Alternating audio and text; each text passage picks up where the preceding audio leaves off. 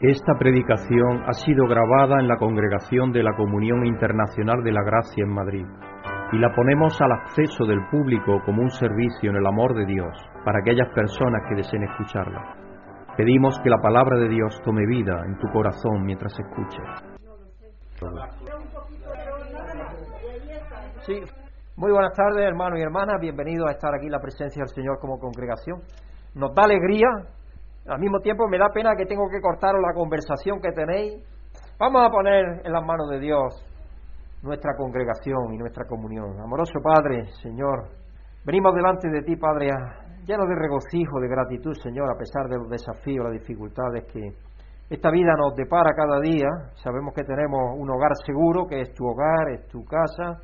Señor, en la casa donde tú nos has llevado todos por medio de tu Espíritu, tú vives en nosotros y nuestra realidad física ya es otra diferente nuestra parte más importante está escondida en, Cristo. Y Señor, esa es una realidad inmensa que tenemos en ti y podemos darte gracias y honrar tu nombre, Señor, porque tú desde antes de la fundación del mundo tenías un plan maravilloso para que toda tu creación se reconciliara contigo y rescatarla y atraerla a ti, Señor, y darle la oportunidad de que aceptara y recibiera el don de la vida, el don de la eternidad que tu Hijo Jesucristo había logrado para ella. Sí, te damos las gracias, Padre, por habernos abierto la mente y el corazón a entender lo que tú has hecho por cada uno de nosotros, por tenernos en tu presencia, por habernos dado el querer y el hacer para que diésemos el paso de aceptación en fe de lo que tu Hijo Jesucristo nos ofrecía y nos sigue ofreciendo cada día, Señor, porque la fe es algo activo, algo que tenemos que ejercer cada día por medio del libre albedrío. Así que te damos las gracias, Padre, por todo tu pueblo alrededor del mundo. Y como sabemos que tú te preocupas por cada uno de los que has creado, Señor, te pedimos por todos los seres humanos. Que tú, Señor, con tu soberanía y santa y sabia voluntad intervengas en sus vidas conforme a tu misericordia y que les abra la mente y el corazón conforme al plan que tú tienes en el tiempo más adecuado, como sabemos que lo has hecho con nosotros y que lo sigues haciendo con cada uno de los que has creado a su debido tiempo. Y te pedimos, Padre, que nos pongas en el camino de aquellos que tenemos a nuestro alrededor, los cuales tú estás tocando el corazón por medio de tu Espíritu. Señor, te pedimos por todos los ministerios que alrededor de la tierra se realizan, buscando eh, dar a conocer lo que tu Hijo Jesucristo ha hecho por cada uno de los seres humanos. Y te pedimos, Padre, que nos ayude en esta tarde a regocijarnos en comunión contigo a alabarte y honrarte. Te pedimos la bendición sobre la alabanza, Señor, que nos dé labios para cantarte y a de Noel y a sus hijas también capacidad de hacerlo de la mejor forma posible, Señor, aunque tú te agradas de todos los cánticos y de todas las formas, porque tú, Señor, conoces el corazón y es lo que aprecia. Así que te pedimos, Padre, por cada uno de los que estamos aquí, los que no han podido estar, los que están con algún problemilla como Nela, nos acordamos de ella, Padre, que tú la ayudes en ese resfrío que parece que tiene una vez descartada la COVID. Nos alegramos de que Ana esté aquí con nosotros, Señor, y te pedimos que la siga restableciendo totalmente. Y nos acordamos de tantísimas personas que están sufriendo a consecuencia de la COVID en diferentes partes del mundo, millones y millones, Señor. Muchas de ellas sin saber si van a tener la capacidad de tener el siguiente aliento de vida, Señor, en la SUCI. Algunos sin ser conscientes siquiera porque están intubados. Así que te pedimos por cada uno de ellos, Padre, sabiendo que tú tienes la mejor voluntad para cada uno de los que has creado. Y te pedimos que intervenga en sus situaciones conforme a tu santa y santísima y graciosísima soberanía, Señor. Pidiéndote que ilumine nuestro entender y nuestro oír y toda la capacidad, Señor, que tú nos has dado por medio de tu Espíritu, para que verdaderamente salgamos transformados de aquí y caminando más hacia ti, Señor, hacia aquello que tú nos has hecho ser en tu Hijo Jesucristo. Te pedimos esto, Padre, y te damos las gracias en el nombre santo y justo y bendito de nuestro Señor Jesucristo. Amén. Vamos a ir, hermano, al Salmo 51. Salmo 51, sabes que es un salmo muy... Es un salmo de confesión, es un salmo que, según los eruditos, David lo escribió cuando se llegó a Betsabé y luego pecó aún más, poniendo a su esposo en la línea de frente para que muriera. Y este salmo es eso, es reconocer el pecado, confesarlo delante de Dios y recibir el perdón de Dios y recibir la, alegría de, de, saberse perdonado. Y eso es lo que en este Salmo 51. Vamos a leer del 1 al 12. Ten compasión de mí, oh Dios, conforme a tu gran amor, conforme a tu inmensa bondad, borra mis transgresiones. David era consciente de que había transgredido. Lávame de toda mi maldad y límpiame de mi pecado. Yo reconozco mis transgresiones, siempre tengo presente mi pecado. No era una persona que trataba de decir, no, eso es no importa, no, él era una persona que cuando erraba lo reconocía. Contra ti he pecado solo contra ti y he hecho lo que es malo ante tus ojos, por eso tu sentencia es justa y tu juicio irreprochable. Yo sé que soy malo de nacimiento, pecador me concibió mi madre, en el sentido de que la naturaleza humana es vendida al pecado, es vendida al pecado. Eh, y eso no tenemos que verlo en los que tenemos niños, hijos, hemos visto lo que pasa inmediatamente que nacen, quieren su propio camino, quieren ser ellos los que dominan, los que gobiernan, quieren hacer su voluntad. Y ahí está el pecado. Yo sé que tú amas la verdad en lo íntimo, pero no significa eso que ya, ya nazcas con pecado. Es decir, no existe tal cosa como el pecado original. Eso, eso descartarlo, no. Cuando nace un niño, nace con su mente en blanco. El niño no trae pecado. El pecado empezamos a adquirirlo conforme ejercemos la voluntad que Dios nos ha dado. Y el niño, aunque sea pequeñito, pequeñito, ya tiene la propia. Aunque no sepa hablar, lo sabemos muy bien los padres. Aunque no sepa hablar ni decir nada, pero él la voluntad sí que la tiene ya. Y la ejerce. La ejerce llorando, pateando y eh, buscando su camino. Él quiere lo que quiere ser, el sí, el sí de él. Yo sé que tú amas yo sé que soy malo, de nacimiento pecador me concibió mi madre, yo sé que tú amas la verdad en lo íntimo, en lo secreto me has enseñado sabiduría. Purifícame con hisopo y quedaré limpio, lávame y quedaré más blanco que la nieve. Anúnciame, y de ahí sale ese himno que cantamos, más blanco que la nieve. Anúnciame gozo y alegría, infunde gozo en estos huesos que has quebrantado, aparta tu rostro de mis pecados y borra toda mi maldad. Crea en mí, oh Dios, un corazón limpio y renueva la firmeza de mi espíritu. No me alejes de tu presencia ni me quites tu santo espíritu. David sabía que Dios vivía en él. David era uno de los casos especiales, no junto con otros profetas, que Dios moraba en él. Dios lo usó poderosamente. Devuélveme la alegría de tu salvación, que un espíritu obediente me sostenga. Este Salmo 51 de David, que nos lleva hoy a la alabanza, vincula la confesión y el arrepentimiento del pecador con la renovación salvadora de Dios y la alegría y el gozo de participar en la salvación de Dios. Si cuando nosotros nos sentimos limpios y reconciliados con, con Dios, perdón, tenemos gozo y alegría. Y entonces nuestro corazón empieza a sentir gratitud a Dios. Como el comentarista B.F. Meyer en su comentario a través de la Biblia día a día él dice, este salmo es una escalera que remonta del abismo horrible, del abismo, de las profundidades del abismo, con su arcilla fangosa, hasta lo más alto del gozo soleado, donde la alabanza surge del penitente perdonado. Qué bonito, ¿no? Aquí está el grito de la oveja perdida, que ha sido herida por los espinos, ahuyentada por los perros salvajes, atrapada entre las zarzas. Pero en cuanto la encuentra el pastor, la trae al hogar, regocijándose con ella la parábola de Jesucristo, no todo eso, de eso es lo que le está hablando. Este camino ha sido desgastado por miriadas de penitentes. Así que demos gracias a Dios y alabemos a Dios con todo nuestro ser, porque ciertamente a pesar de nuestro pecado, no nos quita su espíritu. Nosotros tenemos hoy la misma condición de gracia que tuvieron David y los grandes profetas. Ni nos aleja de su presencia, ni nos aleja de su presencia, perdón, sino que nos ha dado el gozo de su salvación. Y eso lo tenemos. Entonces, por eso es que tenemos que hacer de tripas corazón, incluso cuando estemos con necesidad, con dolor, sabiendo que hay algo muchísimo más grande que esa situación transitoria que tenemos. Por eso, y es lo que, con el concepto que escribía el apóstol Pablo en Romanos 8. Ni los principados, ni las potestades, ni la muerte, ni la vida, ni nada nos puede separar del amor de Cristo. Entonces, cuando tenemos ese concepto, vamos a enfrentar todas las dificultades que tengamos mucho mejor porque ciertamente estamos atravesando tiempos difíciles, pero nosotros tenemos que tener el gozo. Y yo hablaba el otro día, hace dos o tres días, con los hermanos en Inglaterra, allí ahora van a empezar a poder reunirse. Han estado un año sin reunirse, solo a través de Zoom, viéndose por la pantalla. Aquí hemos tenido la bendición de prácticamente tener dos o tres meses sin reunirnos, el resto estamos reuniéndonos, gracias a Dios. Entonces, menuda bendición que tenemos. Démosle gracias a Dios por todo eso y pidámosle indiscutiblemente por aquellas personas que están sufriendo, por los que no pueden reunirse, por los que no, por los que están sin conocer, sin saber quiénes son, y vayamos con gozo a Dios sabiendo que nos ha perdonado, que somos pecadores pero nos ha perdonado, Su Hijo Jesucristo pagó la paga del pecado de todo el mundo. Vamos a confesar nuestro pecado delante de Dios y le damos gracias porque sabemos que nos ha perdonado Jesucristo.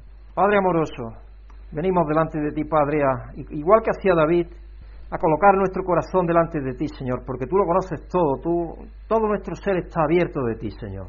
Está abierto delante de ti y nada hay que se esconda de ti, Señor. Así que reconocemos nuestro pecado, reconocemos que somos pecadores, Señor, y que por eso tu Hijo, tu Hijo Jesucristo tuvo que venir aquí a esta tierra a morir por nosotros.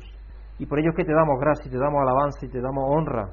Señor, nosotros que nada éramos, que estábamos perdidos, éramos como tamo que se pasa y como hierba que se consume, y tú nos diste una vida, una vida imperecedera, una vida eterna, Señor, junto a tu lado.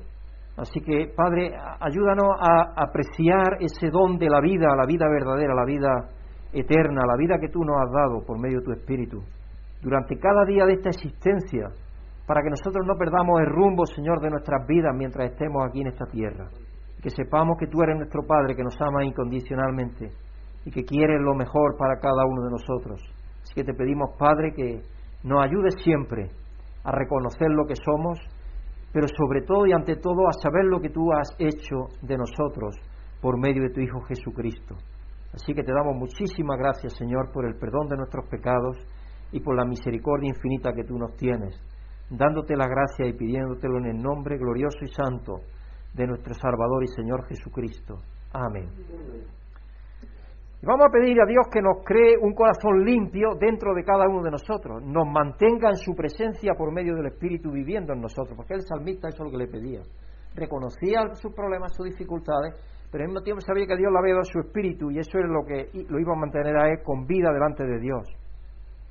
Amoroso Dios y Padre, como dice el salmista igualmente, sabemos que en pecado nacimos por la naturaleza humana que traíamos, con una capacidad total y segura de pecar, Señor. Cada uno de nosotros pecamos y seguimos haciéndolo.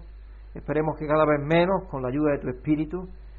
Pero te damos gracias, Padre, porque tú nos has hecho limpios por medio de tu Hijo Jesucristo que murió por nosotros.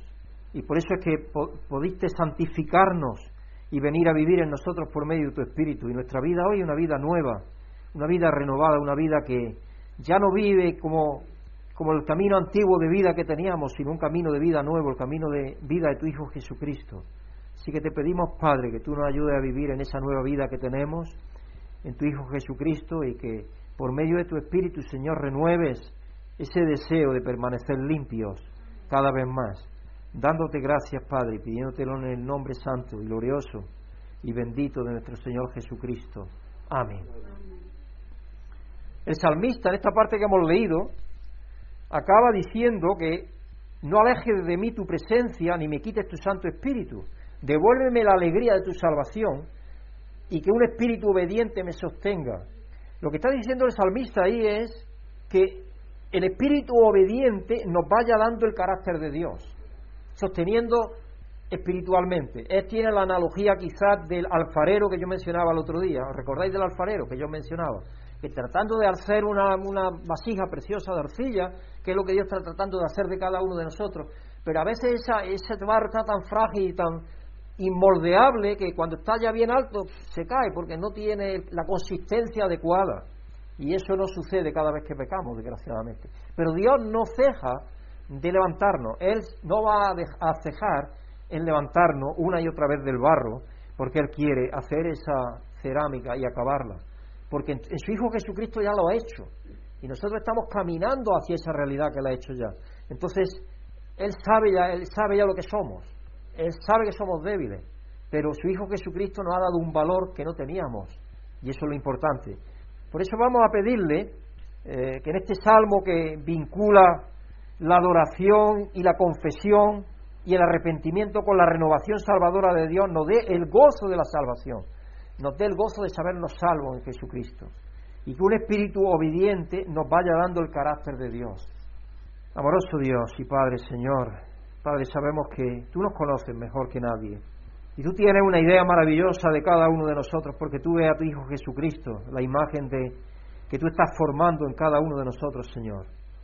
Así que te damos gracias, Padre, por ello te pedimos que nos ayude, Señor, después de arrepentirnos, que esa renovación que viene por medio de tu Espíritu, Señor, nos dé el gozo de la salvación, porque sabemos que hemos sido salvos en tu Hijo Jesucristo. Y como dice el apóstol Pablo, estamos siendo salvos cada día. Allí en Romanos lo dice, que estamos siendo salvos cada día. Porque cada día necesitamos, Señor, esa seguridad. Porque cada día, ya sea por omisión o por acción o por dejar de actuar, cometemos pecado, porque sabemos que así es. Pero tú nos salvas, tú nos has salvado, tu Hijo Jesucristo, tú nos sigues salvando cada día, Señor, mientras seguimos poniendo nuestra fe y confianza en ti.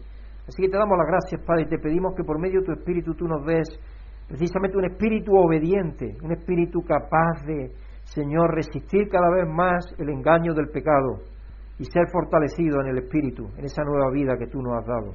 Así que te damos las gracias, Padre, y te lo pedimos en el nombre glorioso y santo y maravilloso y bueno de nuestro Señor Jesucristo. Amén. Pues yo que estaba haciendo la encuesta a ver si a ver cuántos hermanos estaban dispuestos a venir al retiro, pero yo veo que no. Yo veo que vamos a tener una ola, vamos a tener la ola posiblemente antes de que llegue el verano, desgraciadamente. Y vamos a tener que pelearla justo ahí en el verano. Y es lo que no se quiere hacer, porque el verano lo que quería era aprovecharla. Entonces, eh, no dejemos de tomar las medidas adecuadas tengo alguna historia de humor antes de que introduzcamos las escrituras del leccionario y al orador de esta tarde. Está uno que está mirando a la maleta, la maleta tiene una cosa que hace así y está bajada, la mano que tiene la maleta está bajada, entonces parece una cara, una cara triste, haceros la idea. Una maleta con ese cojo que tiene y está así para abajo, está así redondeada, está tristísima la maleta. Dice, acabo de decirle a la maleta que este año no nos vamos a ir de vacaciones. Y está la maleta, la pobre triste, está la maleta sin tristeza. Dice, lo más jodido de trabajar en equipo es convencer al resto de que no tienen ni idea. Y este yo no sé si era listo o que se las daba de listo, cuidado. Toda la vida mirando a nuestra espalda al sacar dinero del cajero para que no nos robasen. Y resulta que había que mirar al frente.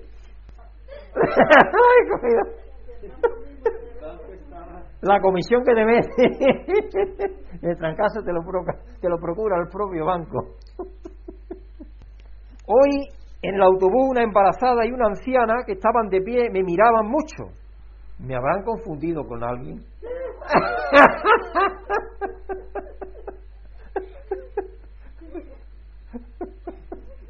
Era un chico joven y estaban mirando, la anciana y el joven estaban mirando. el joven estaba sentado también y la estaban mirando la anciana y la embarazada. Y no se levantaba. Chico ahí sentado. Eso pasa de hoy, ¿no? Ya no se del asiento nadie. Desgraciadamente pasa mucho.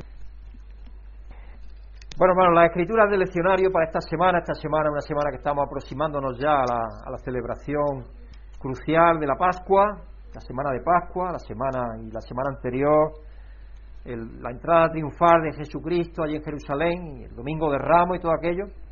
El tema de esta semana es la, gloria de la salvación. El texto del Antiguo Testamento en Jeremías 31, 31 al 34 es un anuncio directo de la salvación con una referencia explícita al nuevo pacto donde los corazones serán, se transforman.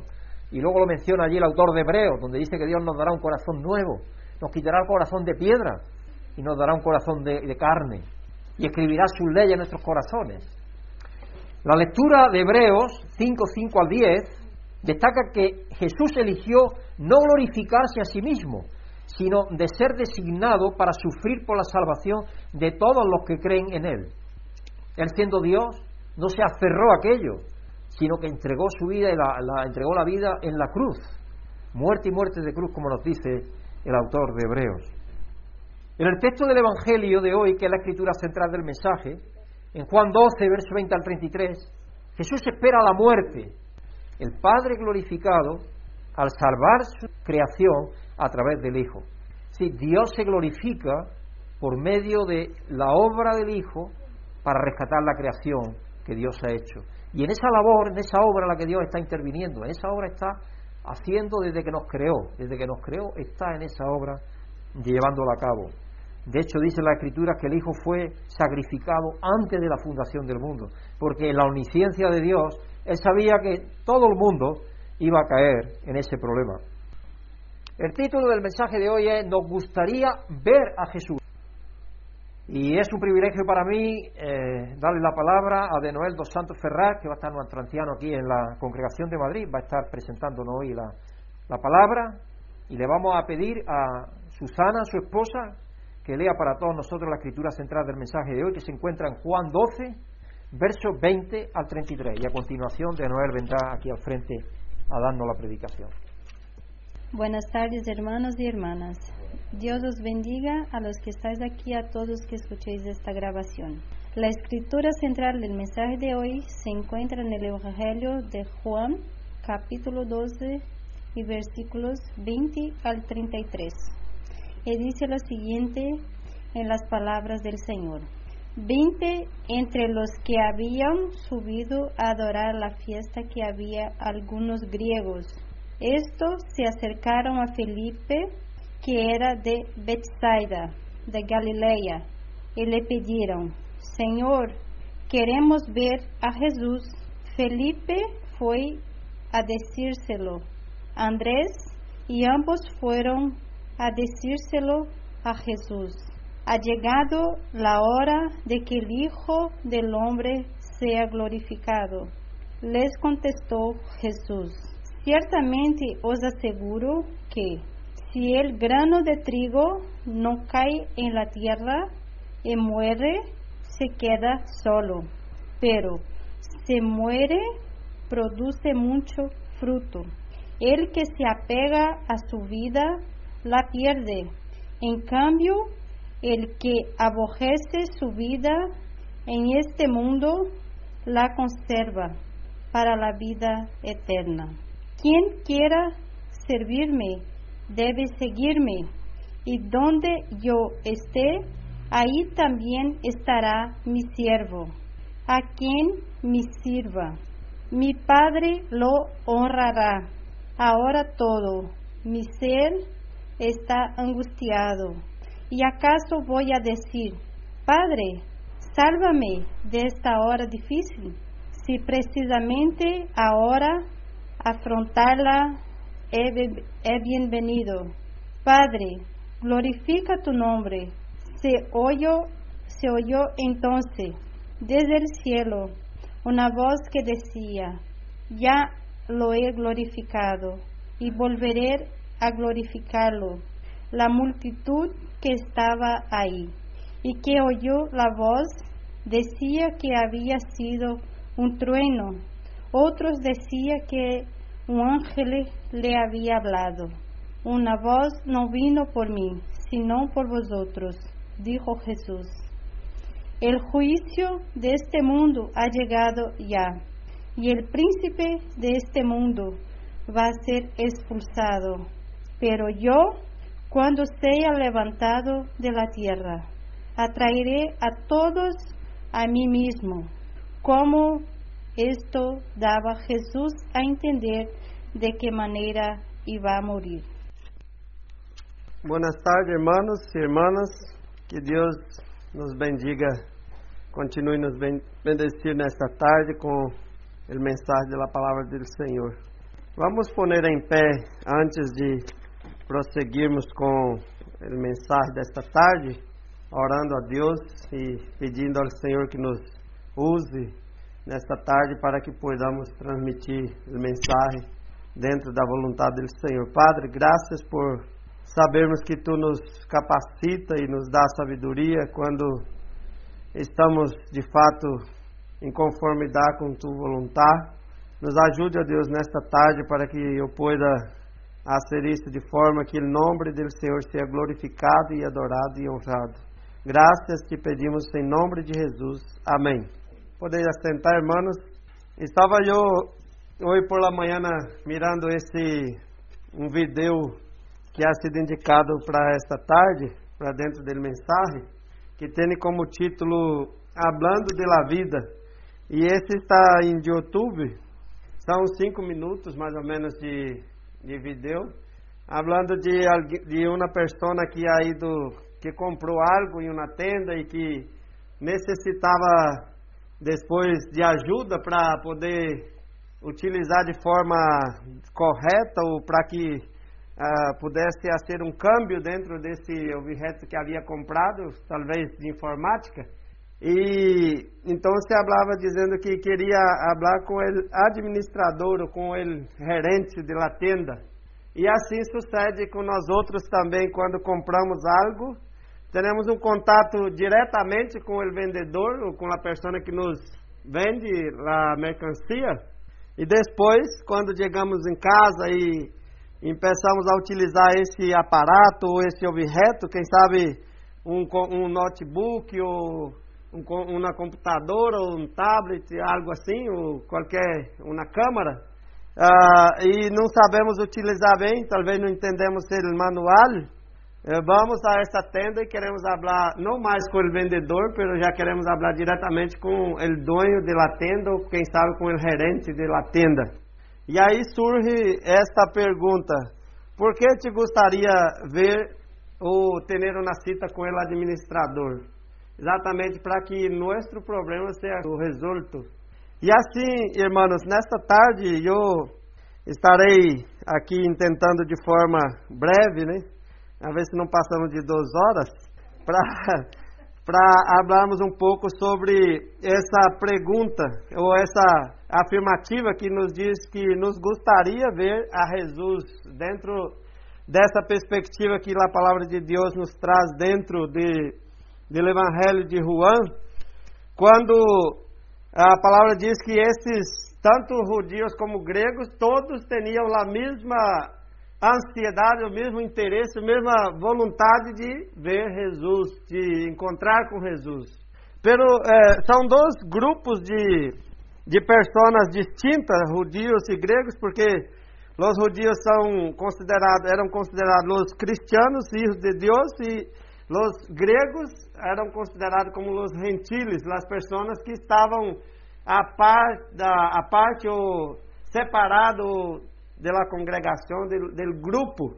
Pero esses gregos que o texto nos diz aqui, traz referência, são também cristianos que estão intentando ter um encontro com Jesus, um, um encontro personalmente com Jesus, para ter eh, benefícios e para ter também crescimento de, de uma forma ou de outra. Apesar que a ideia que o texto traz, aparentemente é uma ideia de que a maioria estava buscando interesses próprios, personais, buscavam Jesus. Os judeus, por exemplo, estavam querendo se livrar do contexto romano, da perseguição, de toda essa aflição, a angústia que estavam vivendo dentro do Império Romano.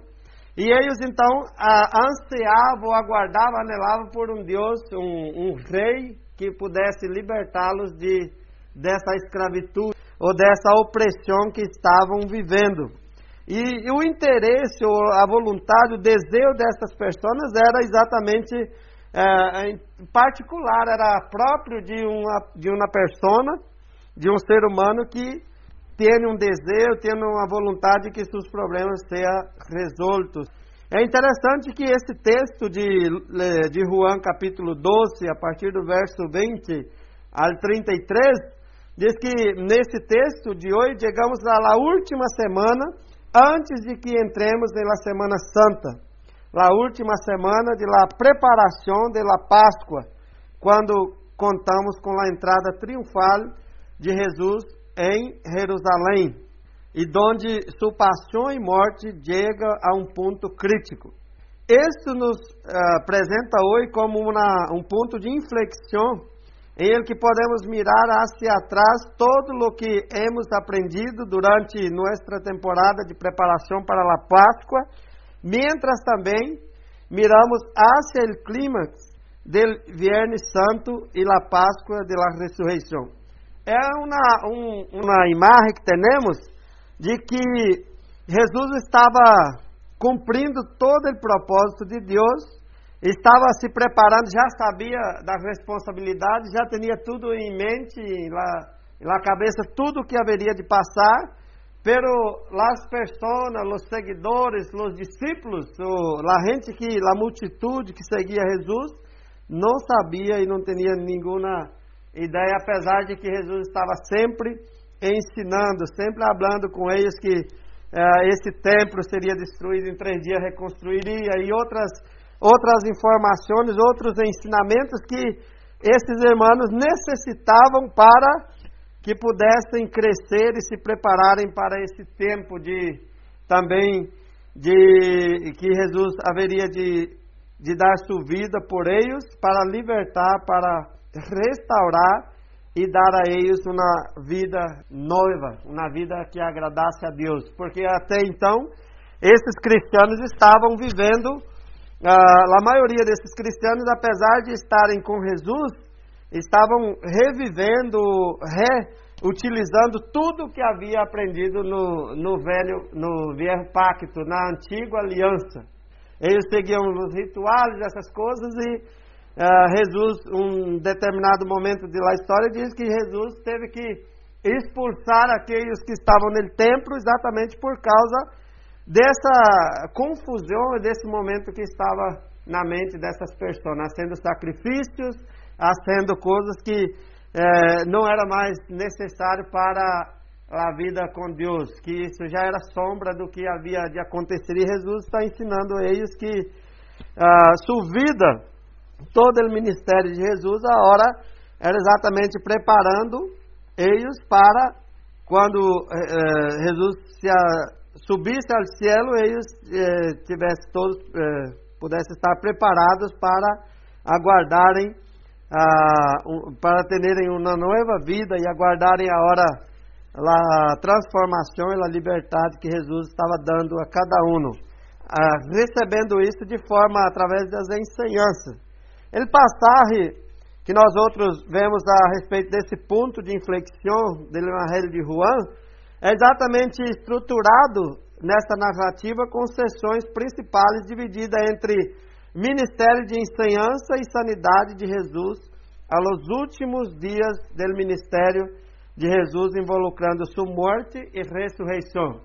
Dois períodos distintos, um que Jesus cumpre o ministério, o propósito de Deus, como Hijo de Deus, ah, como homem, né, sabendo da responsabilidade de tudo isso, ensinando eh, com suas ensinanças, mostrando e demonstrando através de princípios e exemplos, para que as pessoas pudessem seguir sendo libertados do pecado.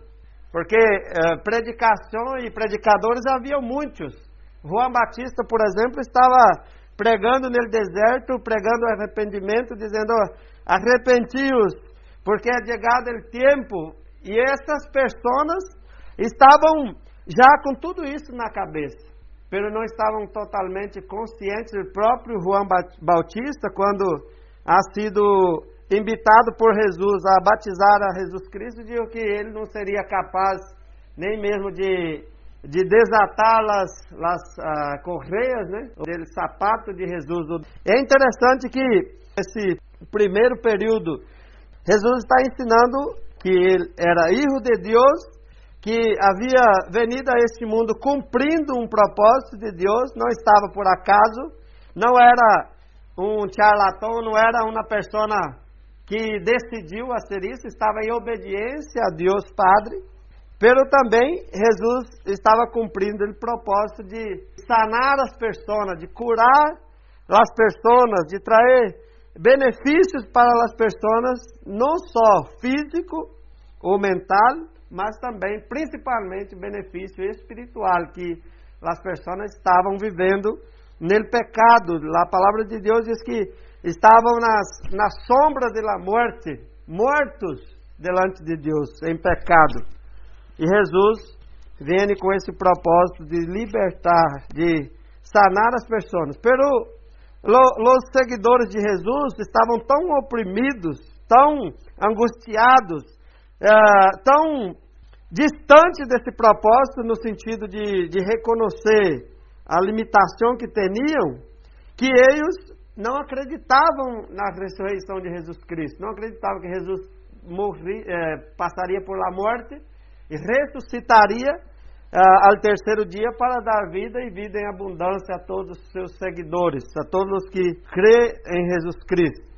E aí conta a história de Lázaro, que nesta sessão inclui a história de Jesus Cristo que ressuscitou Lázaro, dentre os mortos e ele, ele Sinedrim se dispõe a matar a Jesus, o dolor de vida, tudo isso para que pudesse votar, eh, colocar fim a essa questão, porque eles estavam esperando uma libertação, um rei que fosse físico, não espiritual. Não, tinha essa, essa vontade também, pero la mente de ellos estava como la mente de, de los hermanos do Antigo Testamento, fazendo sacrifício, todas essas coisas, pero não consciente de que Jesus está agora com o mensagem de libertação de, de vidas, né? Liberta, libertação espiritual também proporcionando a esses que, ao, ao ser liberto espiritualmente, nós outros somos libertos também ah, da escravitude do pecado e muitas outras coisas, talvez, talvez enfermidades são curadas, talvez ao ser libertos da escravitude do pecado, somos libertos também de vícios, porque Deus tem esse poder. Deus, Jesus, se preparando para dar a sua, sua própria vida em favor do mundo, em favor desses que estão perdidos, de las pessoas que estão mortas em seus delitos e pecados. Nesse passagem de hoje, de hoje, nos encontramos com a resposta de algum, alguns gregos depois de que Jesus entra em Jerusalém. A partir do versículo 20 ao 22 de Juan 12, encontramos o seguinte: entre os que haviam subido a adorar a festa, em la festa, em la festa havia alguns gregos. Estes se acercaram a Filipe, que era de Betsaida, de Galiléia, e pediram: Senhor, queremos ver a Jesus. E Filipe foi a, a decir-lo a Andrés, e ambos foram a descer a Jesus. Ou seja, estavam buscando um intermediário, um alguno que pudesse levar seus problemas a Jesus, para que Jesus tomasse pé da situação e pudesse ah, ah, intervenir, trazendo vida para eles, trazendo libertação a eles. Pero não era exatamente esse o propósito. Jesus, quando está cumprindo o ministério, abre o quê? Que todos nós outros temos que ir até Ele, nós outros temos que buscar a Ele, nós outros temos que deixar a vontade personal e própria, e cada pessoa é responsável por sua por vida, por seus pecados, por suas angústias, dificuldades e cada um personalmente tem que entregar essa carga ou esse, esse peso né, a Jesus. E, e, como igreja, nós outros trabalhamos de forma comum também, comumente ou de forma conjunta, é, de comunhão, né, sendo essa coinonia, esse processo de ajudar um a los outros, caminhando junto, echando mano um a los outros, pero não, não deixa de termos cada um individualmente nossa responsabilidade, nossas uh, uh, nosso desejo, essas coisas. E para entregar isso a Jesus, era necessário que cada um pudesse estar buscando a ver Jesus. Os gregos queriam ver Jesus. Os judeus também, diante do texto, eles queriam, anelavam ver Jesus. Tinha esse desejo de ver Jesus de encontrar com Jesus. E cada um, a palavra de Deus diz que cada um de eles estavam buscando Jesus e interessado em buscar Jesus com essa finalidade de se beneficiar personalmente, ou espiritualmente ou fisicamente. Né? O ser humano tem, como ser humano, temos isso, de querer, não, vou buscar essa pessoa, vou buscar esse irmão, vou chamar esse, esse pastor porque ele vai me echar na mão, vai me dar um conselho, vai. Então o interesse existe. Agora, a pergunta é: estamos interessados em, em ver a Jesus unicamente ou solamente para termos benefícios transitórios e personais? A pergunta que nós outros temos que fazer. É, buscar a Jesus não significa apenas é, é, saciar o, tudo aquilo que nós outros necessitamos.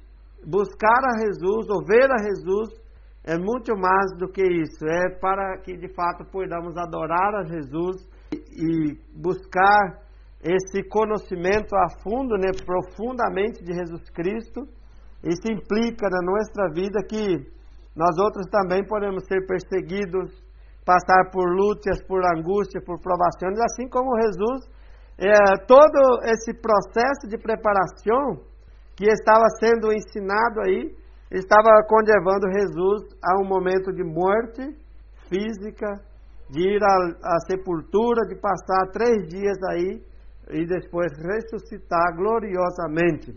Ao incluir alguns gregos que los, los que souberam adorar a Jesus, Juan ha expandido as explicações da vida e morte de Jesus ao mundo inteiro.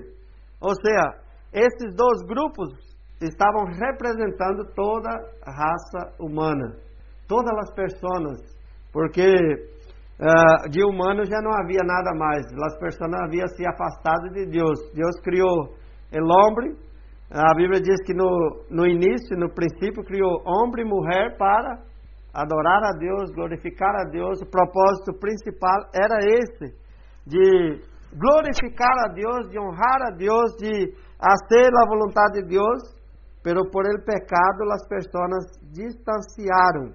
E aqui temos é, esse grupo, né, lá em Jeremias, quando estudamos Jeremias aí no capítulo 31, vemos que o profeta Jeremias estava falando exatamente disso, de que Deus havia feito um pacto com uma aliança com as pessoas no passado, com os primeiros padres, Adão e Eva, e depois com os patriarcas, e eles desobedeceram a Deus, distanciaram da vontade de Deus, pero seguiam se seguiam com essa visão ou com esse pensamento de que era o povo eleito, escorrido de Deus e que eram os únicos que tinham esse privilégio e essa e essa liberdade de glorificar e de adorar a Deus. E aí Deus inclui também gregos que aqui para eh, mostrar que Deus não é Deus de judeus apenas, Deus é Deus de todos os povos da terra, de grego, de fenícios, de sírios, fenícios, de uh, espanhóis, brasileiros e todas as raças da terra, todos os povos. E é interessante que uh, essas implicações, Juan está demonstrando que Jesus, o fim principal da morte de Jesus Cristo, da venida de Jesus Cristo a este mundo, era para que o mundo inteiro, para que todas as pessoas do mundo conheceram quem era Jesus e pudesse ver Jesus, ou seja, para que Jesus pudesse habitar em eles, para que Jesus pudesse trazer para eles libertação, vida e vida em abundância. Esses gregos podem haver sido os que se conhecem como prosélitos, pessoas não judias que estavam interessadas em la fé judia, ou podem haver sido simplesmente gregos que passavam e visitavam a Jerusalém. Estes gregos, em particular, buscavam um sentido. Não eram judios e, por lo tanto, só se havia permitido entrar em el pátio de los gentiles, em el templo. Ou seja, havia diferença, havia discriminação, havia acepção de pessoas. E Deus, então, usa esse momento da história, segundo a narrativa de Juan, para demonstrar o grande amor que tinha por los, por los perdidos, para com todas as pessoas do mundo. E vindo Jesus a trazer vida a todas as pessoas, vida e vida em abundância. E uma, e uma condição melhor, no sentido de que todos agora têm os mesmos direitos, todas as pessoas têm liberdade para adorar a Deus, para glorificar a Deus.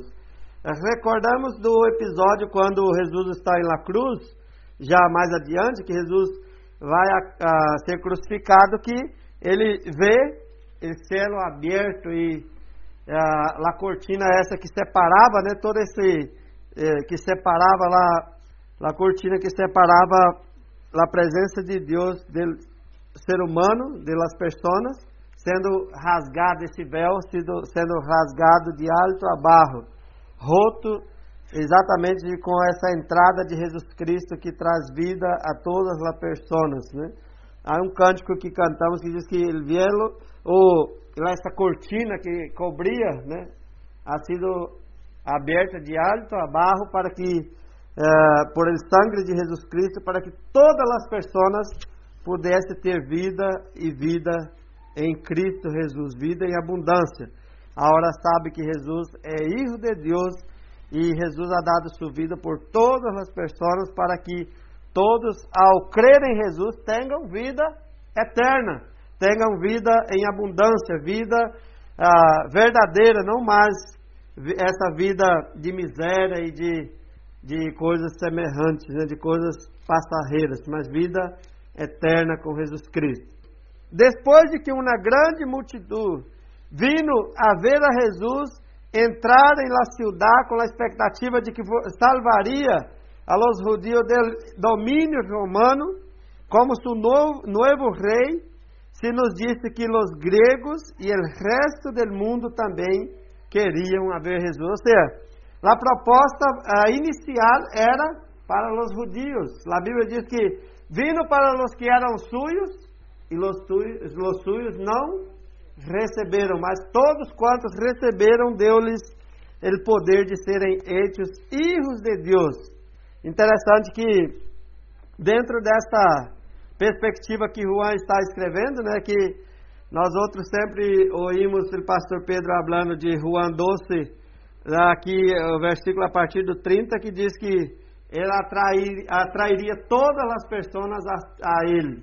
Jesus vindo com esse propósito de não ser acepção de pessoas, não discriminar as pessoas, não ter nenhum tipo de preconceito contra as pessoas.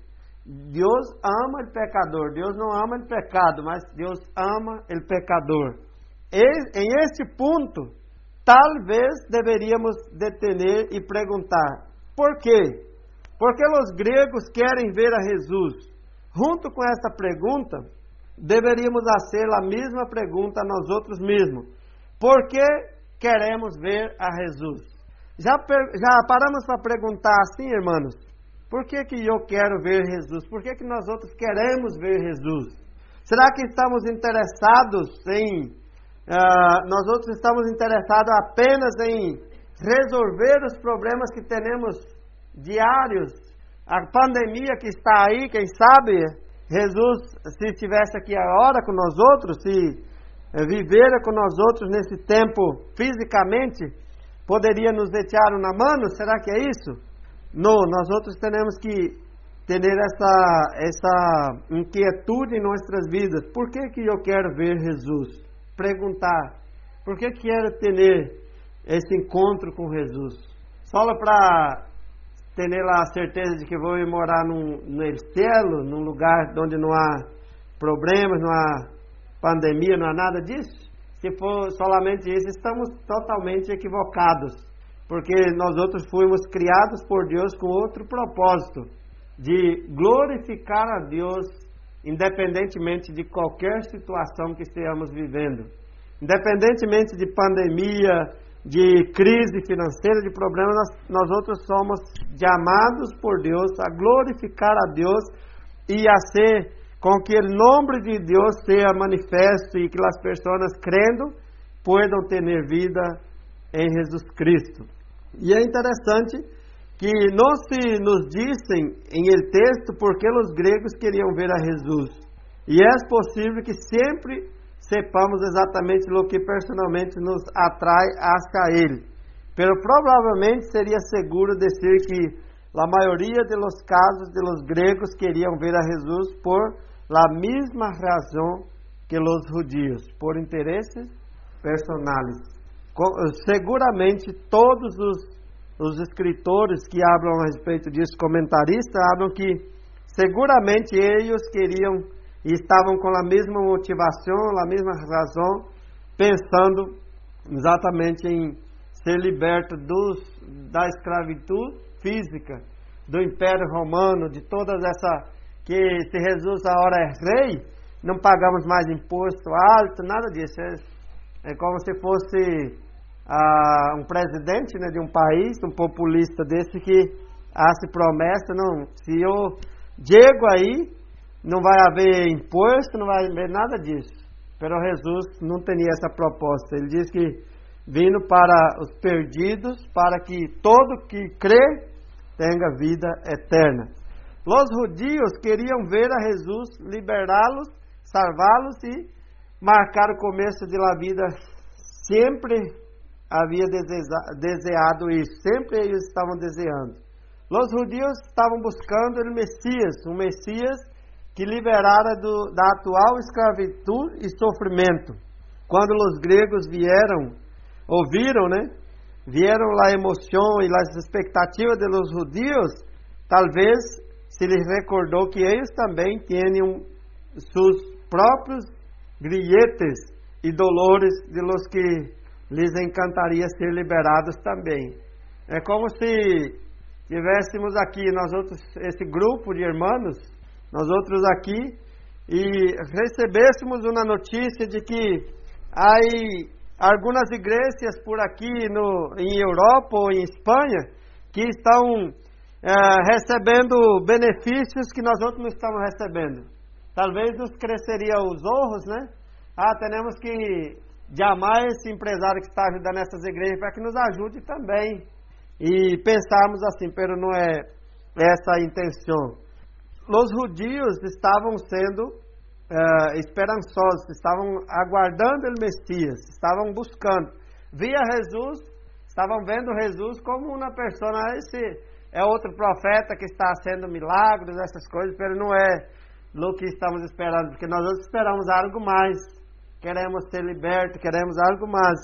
E Jesus estava com eles, sempre ensinando cuidados, estejam atentos, porque é chegada a hora e vós outros vão ver é, Elijo del Hombre sendo levantado e, e, ensinando essas pessoas em suas ensinanças, eles então vão sendo despertados, os gregos empeçam a ver com emoção e expectativa tudo que havia acontecido estava acontecendo com os judeus e eles também querem se libertar do sofrimento da escravidão.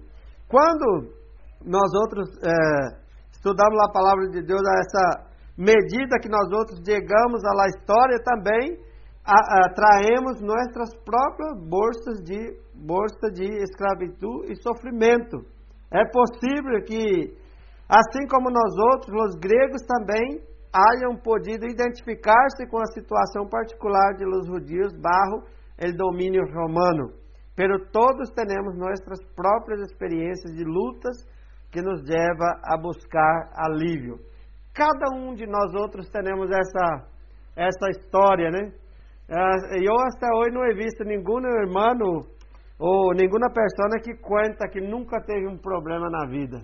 Sempre temos uh, histórias de que as pessoas tiveram problemas, foram resolvidos problemas, resoltos problemas pero sempre desde que nascemos, né, há um dito que ah, desde a hora que nasce até quando morre temos problemas. Pero nós outros é, vemos e nos identificamos com eles porque sempre há em nós outros uma busca por alívio. Tanto é que Jesus em Mateus disse: Vinde a mim, todos vós outros que estáis cansados, sobrecarregados, e eu os aliviarei. Ele vai, Jesus alivia ou nos dá alívio, nos dá refrigério, Jesus nos libera, né, nos liberta dessa, desse cansaço que estamos, dessa fadiga que estamos, de tudo isso, porque Jesus é Deus. Pero não no sentido que muitas pessoas estão, ah, dos problemas acabaram. Ah, creu em Jesus, aceitou Jesus Cristo, ah, tem vida eterna em Jesus Cristo, não há problemas, não é essa a proposta bíblica. Jesus traz respostas, sempre nos libera de, de nossos problemas, pero uh, mientras estamos aqui. Jesus diz que no mundo sempre tendreis aflições, vão passar por lutas, por aflições, mas tenhais bom ânimo, tenhais ânimo, porque eu venci o mundo. Essa, essa preparação de Jesus para esse tempo de la Páscoa era exatamente de que ele também sofria, estava sofrendo. Jesus estava passando por persecução dentro do Império Romano, ele estava de um lado a outro sendo perseguido, tudo isso, pero Jesus sempre ensinando que ele haveria de dar, a su, de dar sua vida por, por las pessoas e morreria, está, ia morrer, pero ressuscitaria, trazendo vida e vida em abundância. Não haverá mais llanto, não haverá mais dolor, não haverá nada de sofrimento, porque as coisas primeiras passaram e tudo se fizeram hechas, né? Tudo se transformou por la glória, para a glória de Deus. E é interessante a forma em que Juan conta a história, leva esse tono impersonal. Primeiro, os gregos não vão diretamente a Jesus, senão a Filipe, a Filipe, um discípulo de nome grego que é de Betsaida, um povo greco-judio. Estes gregos parecem querer permanecer em sua zona de conforto, tanto como seja possível haver Jesus. Ou seja, ah, domingo né, o pastor falou de Nicodemos e José de Arimateia que eram cristianos. Achei interessante a colocação que o pastor nos trouxe, nos trajo aqui domingo, é, porque uno, nós outros lemos a Bíblia sempre e às vezes não hacemos esse, esse tipo de, de aprofundamento, que os dois é, conhecia, é, conheciam Jesus, eram cristianos, todos estavam ocultando a identidade para que não fosse perseguido, não, que, não queria perseguição, não queria manifestar-se, ah, eu sou cristiano e estou aqui para o que der e vier. Pero no último dia de, de senhores passaram a escravos, passaram a ser tarefas de escravos, ou seja, é, estavam a hora embalsamando Jesus e preparando todo esse, esse corpo de Jesus para a sepultura. Porque o que Deus hace com nós outros é assim, irmãos. Deus não, não chama pessoas que já são, Ele chama pessoas que são confundidas na sociedade, os mais barros. Ou seja, chama uh, los corros, los que têm problema de visão, chama la, los pecadores, chama todos estes, para que ele mesmo pueda ir haciendo a transformação com, de acordo com sua vontade e com sua graça, para que toda a glória seja para o nome de Cristo. Deus, por exemplo, na cura del, del cego, quando estava esse, eh, na cura del paralítico também, que as pessoas perguntavam quem pecou, é esse aqui ou os pais? Jesus que habla. Nem ele pecou, nem os pais, os padres. Era para que manifestasse a glória de Deus. Então Jesus, Jesus quer eh, de cada um de nós outros responsabilidade individual, personal. E esses gregos estavam confiando aqui em Filipe, que já era discípulo de Jesus, de novo. Ele, é, ele é grego também, tem nome, nome grego. E conosce a Jesus, então se ele vai levar nossas dificuldades para Jesus, leva nossos anseios como se fosse um, como chama, um, alca, os alcaldes, esses outros que estão, que levam os problemas, em Brasília são os vereadores, os representantes da, eh, da, da prefeitura, vão levando, né?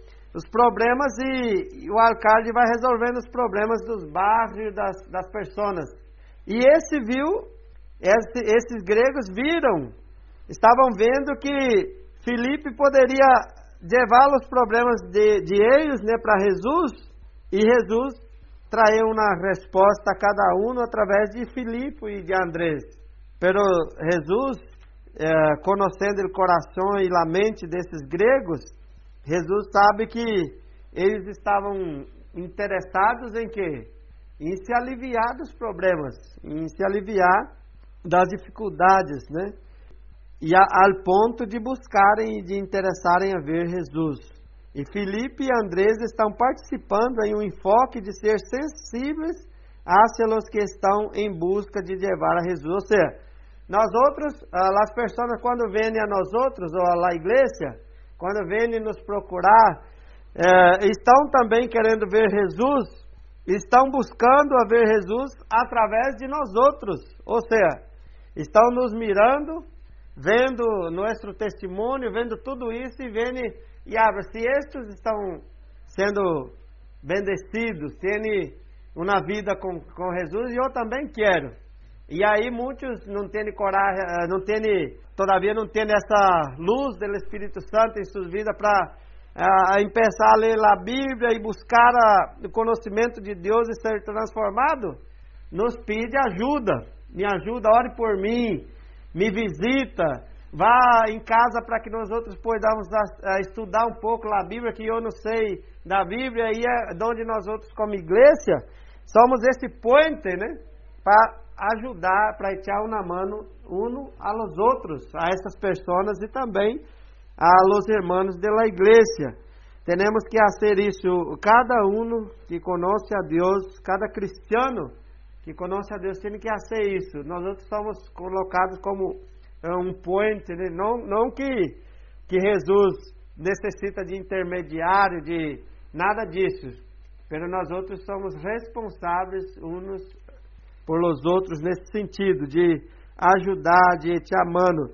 E Jesus hace em nós outros e nas outras pessoas, em cada um, a vontade traz essa transformação. Então, se, ah, aqui a pergunta que, nos, que nós outros temos nesta tarde, outra pergunta é: que há de nossos próprios desejos de ver Jesus? Que há em nós outros por que existe em nós outros esse desejo de ver Jesus? Porque já somos conhecidos? Porque já ouvimos falar de Jesus? Porque já, Jesus já ha hecho em nós outros algo? Realmente queremos ver a Jesus por quem é? Ou queremos ver Jesus e Jesus poder de restaurar áreas onde nos sentimos cômodos? Realmente queremos ver a Jesus por quem és ou queremos ver Jesus, sim, sem poder restaurar a área onde nós outros nos sentimos cômodos? Muitas pessoas a, a, estão agindo assim, agem desta forma, ou seja, quer Jesus, busca Jesus, pero não abandona os vícios, as adições, busca Jesus, pero não abandona a mentira, o pecado, busca Jesus, vê Jesus, mas se sente cômodo ah, com a vida de pecado, com a vida de miséria e não procura conhecer Jesus como Jesus é. A Bíblia diz que ele é Hijo de Deus, Salvador do mundo, é o único caminho, a verdade e a vida. Jesus é o único que pode nos direcionar a Deus, que pode nos levar a Deus. Não há outro mediador né, lá em Timóteo, em Timoteu, a Bíblia diz que não existe outro mediador entre Deus e o homem, a não ser Jesus Cristo, Filho de Deus, que também era homem, né, que ha sido homem, que se encarnou como homem para dar sua vida por nós outros. Puedes, identificar-te com o vídeo de la, hablando de la vida? Tratamos a Jesus como o gerente de uma tenda de conveniência ao que só queremos ver quando as coisas não saem como queremos. Ou seja, muitas pessoas estão buscando Jesus solamente quando as coisas não saem bem. Está tudo bem, não busca nada de compromisso com Jesus, não busca ter vida com Jesus, não busca ter compromisso com Jesus. A menudo em nossas buscas de ver a Jesus, encontramos o que realmente queremos é ver nos é ver nos salindo como la nuestra em nossos términos. Pero antes de querer, antes de arrojarmos, de arrojarmos a los gregos e a nós outros mesmo a la cera por intenções egoístas, observa como Jesus responde à solicitude de los gregos. Ha chegado a hora de que el Hijo del Hombre seja glorificado. Juan 12, 23 a 26 diz que Jesus, conhecendo eles, diz que ha chegado a hora. Estava nesse processo de preparação para a Páscoa, para dar sua vida por nós outros e por toda a humanidade. E Jesus então se contesta essas pessoas. Certamente Jesus diz: certamente assegurou que se o grano de trigo não cai em terra e morre, se queda solo, pero se morre, produz muitos frutos. E ele que se apega a sua vida perde. Em câmbio, ele que aborrece a sua vida em este mundo, la conserva para a vida eterna. Quem queira servir-me, deve seguir-me. E donde eu esteja, aí também estará me servo. A quem me sirva, me Padre, lo honrará. É, Juan 12, 26, 23. 23 a 26. Interessante que Jesus aqui trata do compromisso, o câmbio de vida, o compromisso, aborrecer, uh, quitar os interesses personais, as vontades personais, tudo isso para adorar a Deus, para glorificar a Deus, para honrar a Deus, para servir a Deus. E aí cita o exemplo do grano, né, que Jesus está falando que se ele não morresse, né, Pedro havia dito: Não, Senhor, tu não pode morrer porque nós outros necessitamos. Jesus, então, dá a Pedro uma lição dizendo que ele estava cumprindo a missão de dar a vida por nós outros, para que todos pudessem ser salvos, para que pudessem ser libertos. E, e assim, ele dá esse exemplo do trigo, né? Que primeiro morre e depois, quando ressuscita, atrai consigo, Jesus né, atrai consigo todos os que realmente ele criou segundo a imagem e semelhança. E é interessante observarmos nessa, nesse nesse, nesse ensino que quando estamos trabalhando com agricultura, exatamente assim, né? Plantamos algo e vamos aí mirar, está, parece que está tudo morto, né? Está podrido, não vai, não vai virar nada, de repente, daí uns dias começa a brotar, brotar e, e salir lá, lá na planta, e de repente teremos aí los arrozales, los, todas as plantas são assim, né? que estão plantadas com semilha, o maíz também e outras plantas, primeiro tem que morrer para depois é, sair e dar de fato o fruto. É assim também Jesus teria que o compromisso de Jesus com o Padre era de dar sua vida por nós outros. Teria que morrer, ressuscitar para que todos é, depois fôssemos atraídos e com ele ressuscitarmos, teremos vida com ele. Essa paradoxa sobre perder a vida para salvá-la, provavelmente não seja exatamente a resposta que esperi, esperaríamos de nossa solicitude ver a Jesus. Pero Jesus tem a cruz finalmente firrada em sua mente e está em Jerusalém e sabe que muito pronto lá vão entregar. Morreria seria sepultado, ressuscitaria e logo ascenderá ao regresso ao Padre. E Jesus não vai a estar muito mais tempo ao redor para ser visto. Ou seja, o período, o tempo estava é, cumprido, né? Jesus diz, é, o tempo está se cumprindo.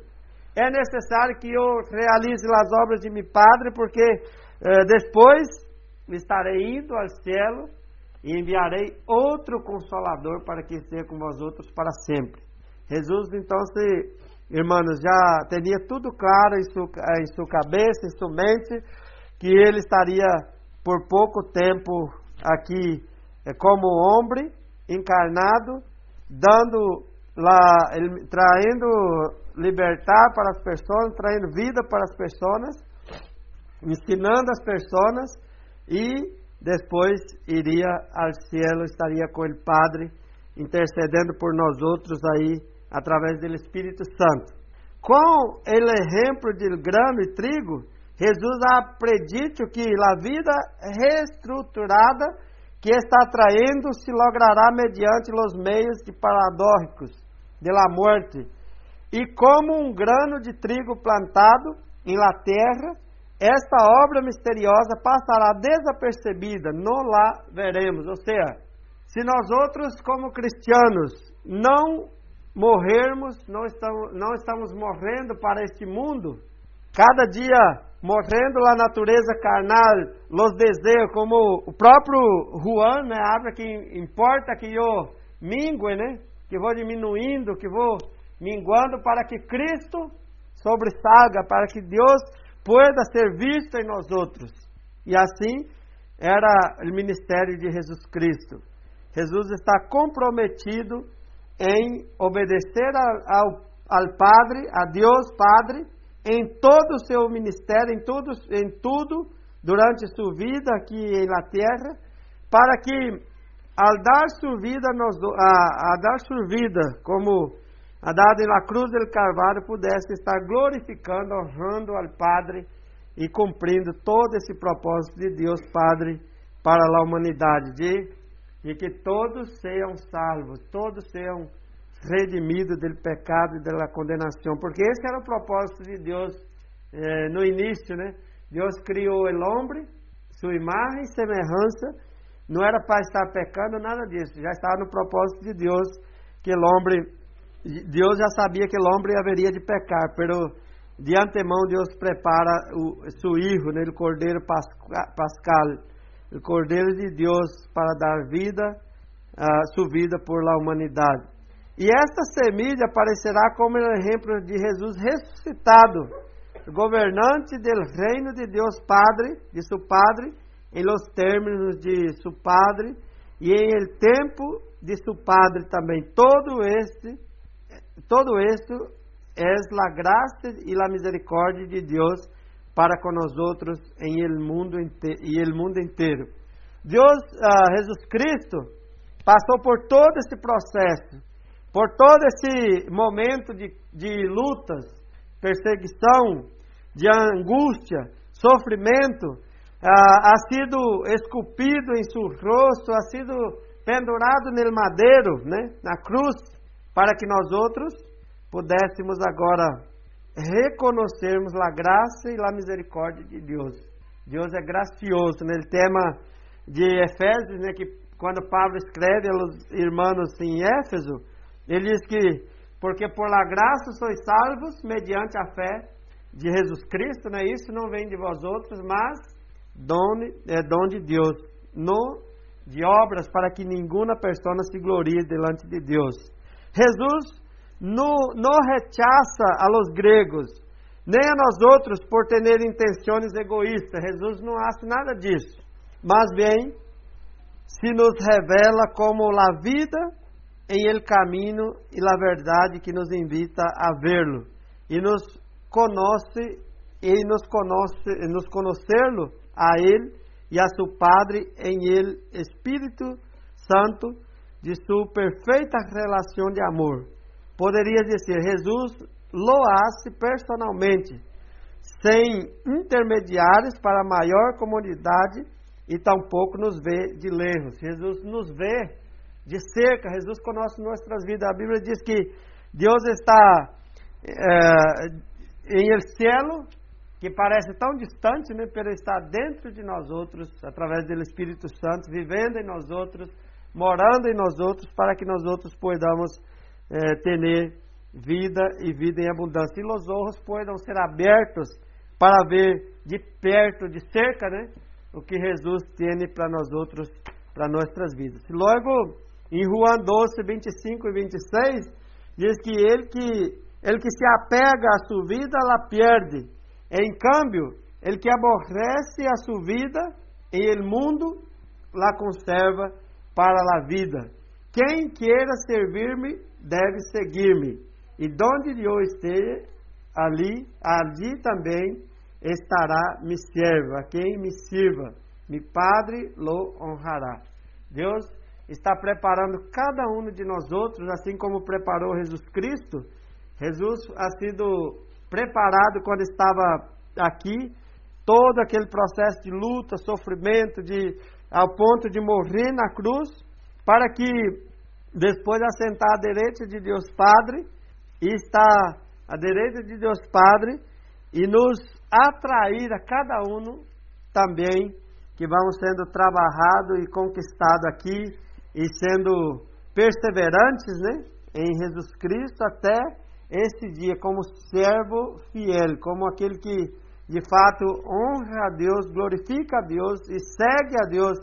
Diz que temos que renegar todas as vontades personais para que Jesus sobressaia em nós outros e para que o nome de Deus seja glorificado e exaltado. E Jesus diz: Ha chegado a hora que o Hijo del Hombre seja glorificado. Lhe contestou Jesus: Certamente los asseguro que se el grano de trigo não cai em terra e morre, se queda solo, pero se morre, produz muitos frutos. A morte de Cristo Jesus ha produzido muitos frutos, ou seja, vai atrair todas as pessoas a si mesmo, com vida e com liberdade, para glorificar e adorar a Deus para toda a eternidade. Esse tempo que estamos aqui é pouco, né? A Bíblia diz que muitos passam 30 anos, 40, 50, 60, 70, 80. O salmista Moisés, na oração do Salmo 90, diz que quando passa de 80 é canseira e enfado, canseira e, e, e tudo o que é malo também, de malo. Pero depois disso, vem a morte, e aí a, a pessoa, segundo a história, né, descansa dessa, dessa vida, pero e, e mais adiante, como será?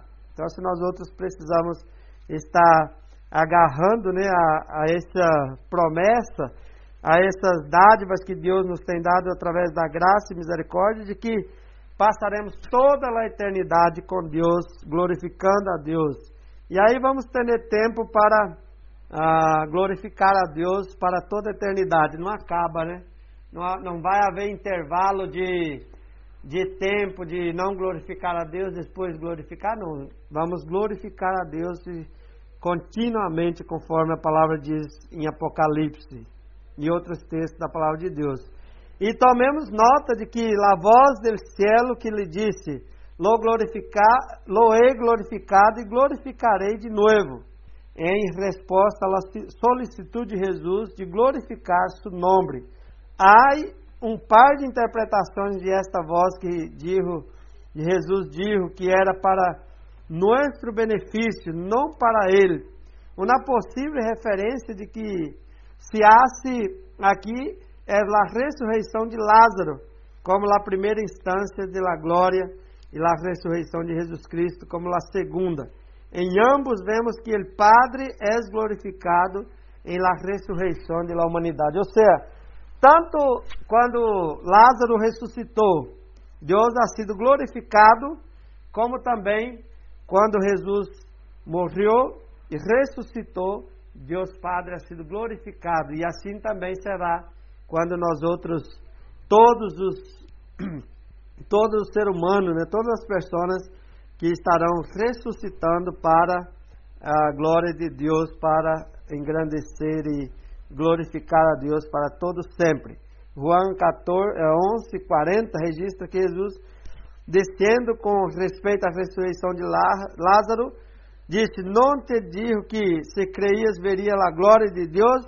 Quando Jesus ressuscita, vemos a ressurreição não só de um ser humano, sino de toda a humanidade com ele.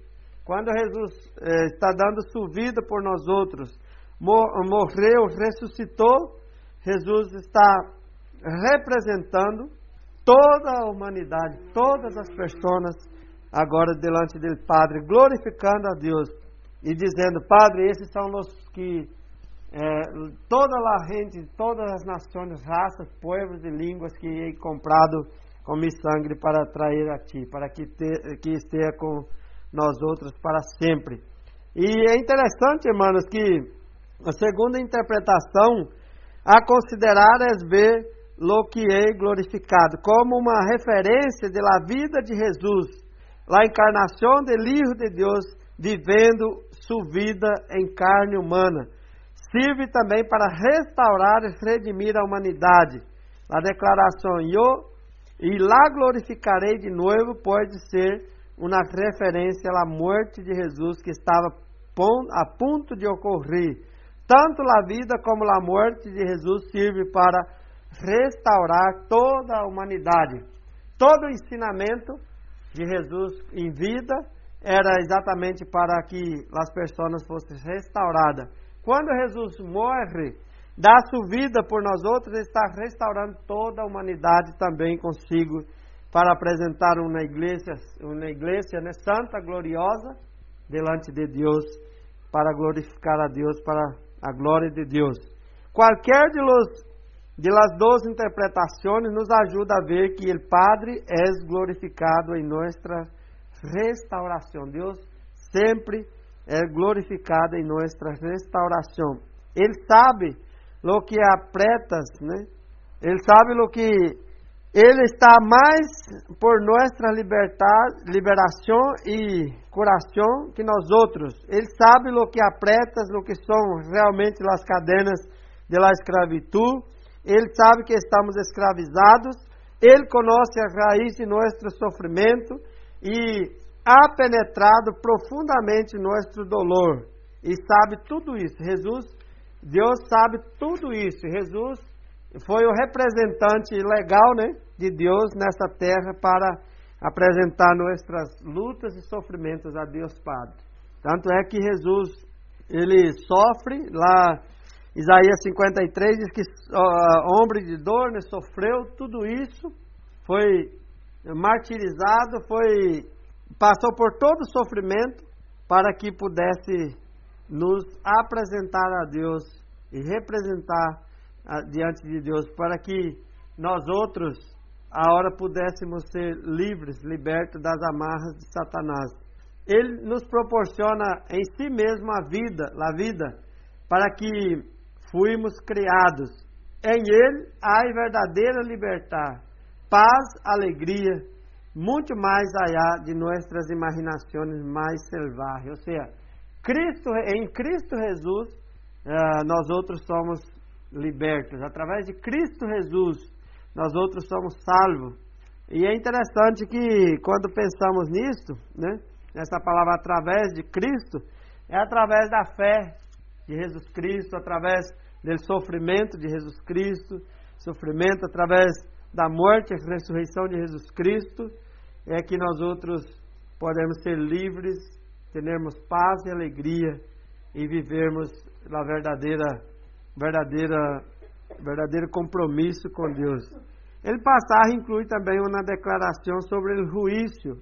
E no versículo 31 ao 33, na nova versão internacional, diz que o juízo deste mundo ha chegado já. O príncipe deste mundo vai ser expulsado. Pero eu, quando seja levantado de la terra, atrairei a todos a mim mesmo. Com isto, dava Jesus a entender de que maneira ia a morrer. A morrer. Ou seja, Jesus já conhecia, já sabia todo o sofrimento que haveria de passar por nós outros para que pudesse nos resgatar da condenação do pecado. Vemos que o juízo do mundo implica uma expulsão e uma atração. O primeiro Adão escutou a serpente em el jardim lo que resultou que ele e Eva foram expulsados, ou seja, por la desobediência foram expulsos. E agora, o segundo Adão, que é Jesus Cristo, ele nos atrai a Deus, nos traz de volta a Deus, nos regressa a Deus. Adão escuta fielmente ao Padre, a seu Padre, e o príncipe deste mundo é expulsado. O versículo 32 proporciona a restauração em acercamento que Jesus logra através de sua morte. E eu, quando seja levantado de la tierra, trairei a todos hacia mim. Quando Jesus disse isto, predisse como morreria. E como o grano del trigo que cai ao suelo, hará brotar a toda a humanidade hacia arriba, a uma vida restaurada e ressuscitada com ele. O importante aqui é ver que nossas verdadeira, nossa verdadeira humanidade não, se encontra em nós outros mesmos, sino em Jesus Cristo. Lo que necessitamos ser, lo que necessita ser expulsado de nós outros é nossa autossuficiência e egocentrismo. Ou seja, humano não é aquele que, que quer tudo para si, humano não é a pessoa que busca interesses personais, que é autossuficiente. Humano é a pessoa que vive a verdadeira humanidade que Jesus viveu aqui na terra. Jesus é que nos dá essa, essa nova condição de vida de sermos humanos. E a própria palavra humanidade é exatamente de ser aquela pessoa que não é egoísta, não é autossuficiente, não é, é não busca interesses próprios, não busca em interesses em glorificar a Deus e buscar a Deus em todo o tempo e, a, e também ajudar o ser humano, as pessoas que necessitam. Não podemos ser como um ninho enfurunhado que se nega a sair de sua habitação desafiando a seu padre. Isso solo endu, eh, conduziria à perda de liberdade, liberdade para viver em las outras partes do lugar como parte de, de la família. Se ha aprisionado a si mesmo em sua própria realidade autodeterminada. É solo quando essa rebelião pecaminosa é expulsa de nós outros que podemos entrar em, em lugar pleno do Padre a quem Jesus nos ha atraído. Incluso, isto é para a graça, a glória, a graça de, de Deus e sua glória em a sermos plenamente humanos, viver como filhos do Padre, assim como Jesus vive como o Filho amado do Padre. Assim também, irmãos, nós outros temos eh, o exemplo aqui Mientras não expulsamos de nós outros tudo que é egocentrismo, autossuficiência, não experimentamos de fato a verdadeira liberdade em Cristo Jesus, a verdadeira humanidade de Cristo Jesus em nós outros. Cristo vive em nós outros. Pablo diz que Cristo vive em mim. Aleluia. Cristo vive em mim. E assim que Deus nos bendiga nesta tarde e que possamos descer sempre como esse esta pessoa que buscou o administrador, que estava buscando esse administrador para é, falar com ele e resolver o problema, para que nós outros podamos seguir o exemplo de, de Jesus Cristo sempre como essa pessoa que necessita de câmbios em nossas vidas, sabendo da condição, natureza pecaminosa, sabendo que somos negligentes, somos falhos, temos problemas, mas que Jesus é a solução para nossa vida. Ele nos traz, nos atrai a si mesmo para que tenhamos vida, vida em abundância, uma vida que agrada a Deus e uma vida de glorificação a Deus. O propósito principal de ver a Jesus Cristo é glorificar a Ele e glorificar ao Padre. Quando glorificamos a Jesus, nós outros glorificamos a Deus Padre e o Espírito Santo também que habita em nós outros. Que Deus nos bendiga e que cada um de nós outros seja, sejamos desafiados a cada dia a morrermos para o mundo para que podamos ser ressuscitados com Cristo, tendo uma vida de glorificação a Deus e menos egoísmo, menos autossuficiência, mais atitude de renúncia delante de Deus, para que o nome de Cristo seja glorificado, exaltado em nossas vidas. Que Deus nos bendiga. Amém? Vamos poner em pé, orarmos a Deus. Padre, graças porque nós outros podemos ver a Jesus Cristo atuando em nós outros cada dia. Podemos ver as bendições de estarmos tendo fé e esperança, alegria, sermos livres, libertos da condenação do pecado por meio de Jesus Cristo, que é dado sua vida por nós outros.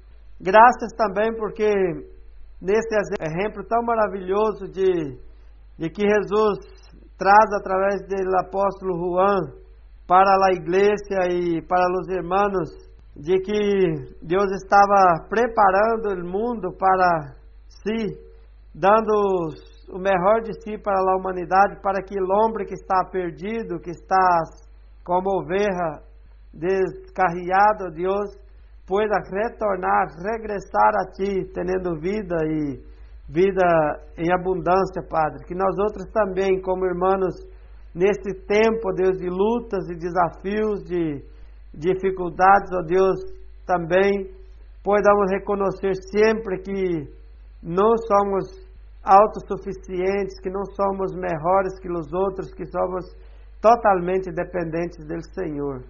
Nos llena de gozo, de alegria e de sabedoria para que podamos diminuir ou minguar, ó oh Deus, nesse mundo, para que Cristo sobressalga em nós outros, para que o mundo veja Cristo em nós outros e pueda também ser salvo, ó Deus, do pecado, da condenação do pecado. Graças, Padre, por tudo te pedimos e agradecemos em nome de Jesus. Amém. Amém. Que Deus bendiga a todos, irmãos, e que tenhamos uma semana de paz, de alegria e de esperança nesse Senhor. Si has sentido la bendición de Dios por medio de esta predicación, agradecemos tus oraciones y apoyo para que este ministerio pueda seguir siendo usado por Dios para bendecir a otros. Pedimos que el amor y la paz de Dios, que sobrepasa todo conocimiento, llenen tu vida.